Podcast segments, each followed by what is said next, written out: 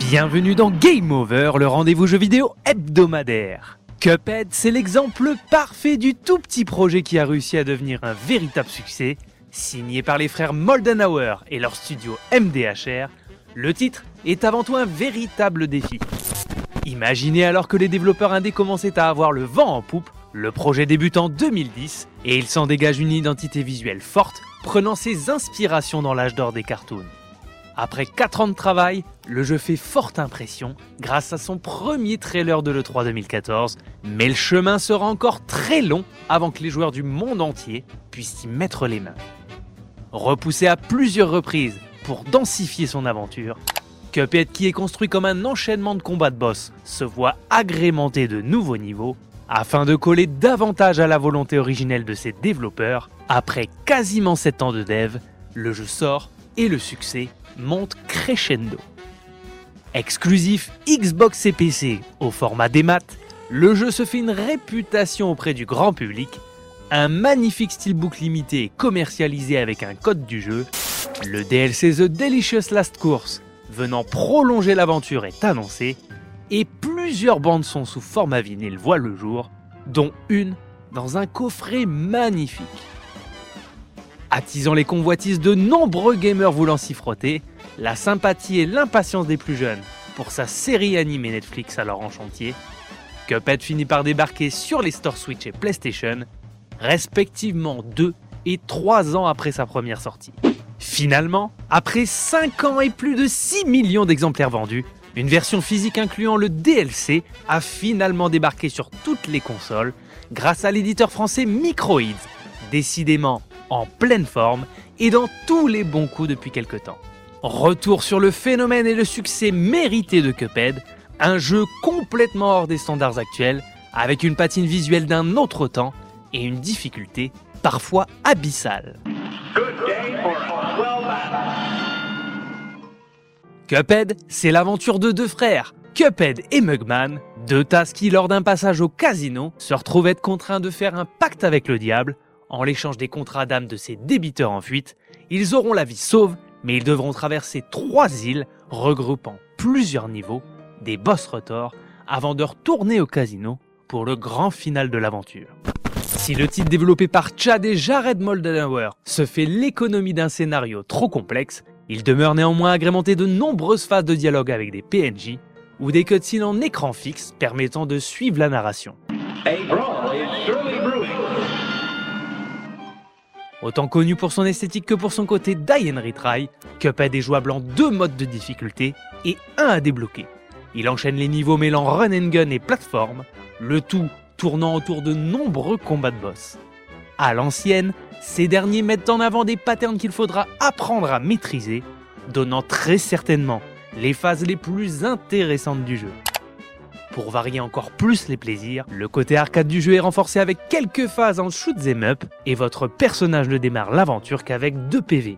Au shop de Monsieur Quen, il sera possible de l'améliorer et d'obtenir d'autres avantages à utiliser en combat grâce aux pièces que vous récupérerez. Ode à la difficulté, dans Cuphead, plus c'est dur et plus c'est bon. Recommencer sans cesse des niveaux courts où on travaille son observation et ses skills, aussi dingue que le remarqueront les plus jeunes, c'est pourtant en cela que les vieux gamers y trouveront tout leur plaisir. Véritable lettre d'amour à l'abnégation, le titre parvient à enseigner l'une des plus grandes qualités offertes par la pratique du jeu vidéo. Saut, course, tir, dash, pouvoir spécial, les commandes sont d'une simplicité élémentaire si bien que n'importe qui peut prendre la manette. Jouable en coop pour plus de fun, je garde dans un coin du cœur une partie hilarante avec mon fils que j'ai pu avoir lors de la sortie du jeu en 2017, l'un des meilleurs moments de jeu vidéo que j'ai eu avec lui.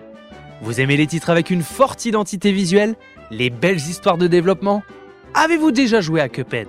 Dites-le moi dans les commentaires.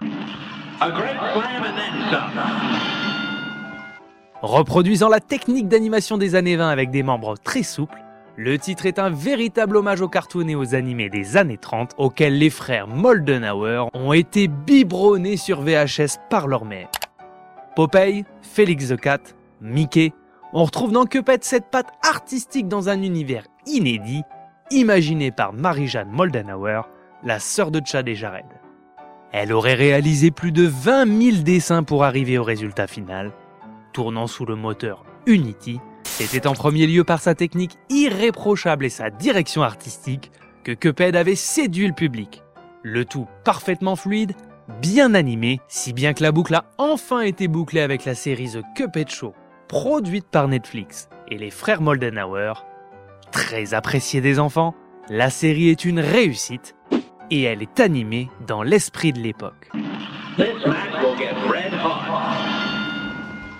Indissociable des cartoons de l'époque, la bande son souvent jazzy d'orchestre venait souligner l'action à l'écran et l'absence de dialogue. Pour Cuphead, un grand soin y a été apporté et le rendu proposé par Christopher Madigan sur une cinquantaine de morceaux n'a rien à envier aux productions de l'époque. Tout a été enregistré en direct avec 13 instruments, un danseur de claquettes pour s'étendre sur presque 3 heures de durée. Certains titres parviennent à marquer un média en réussissant à la fois à rendre hommage à une époque, tout en étant intemporel. Cuphead fait partie de cela. Non seulement il est le fruit d'une magnifique histoire de développement familial, mais en plus, il propose un formidable pastiche d'œuvres aujourd'hui quasiment centenaires. Digne représentant de ce qui se fait de mieux et de la maturité des indés, Cuphead est un titre sensationnel qui vous donnera autant envie de jeter la manette dans la télé que d'y retourner inlassablement tant que vous n'en serez pas venu à bout. Diablement bien fait, c'est toujours la faute du joueur et jamais celle de la manette, l'apanage des grands jeux qui savent marquer le média. N'hésitez pas à vous abonner, à commenter et à liker ce contenu si vous l'avez apprécié. C'était Game Over. On se retrouve très prochainement pour une nouvelle émission. A plus.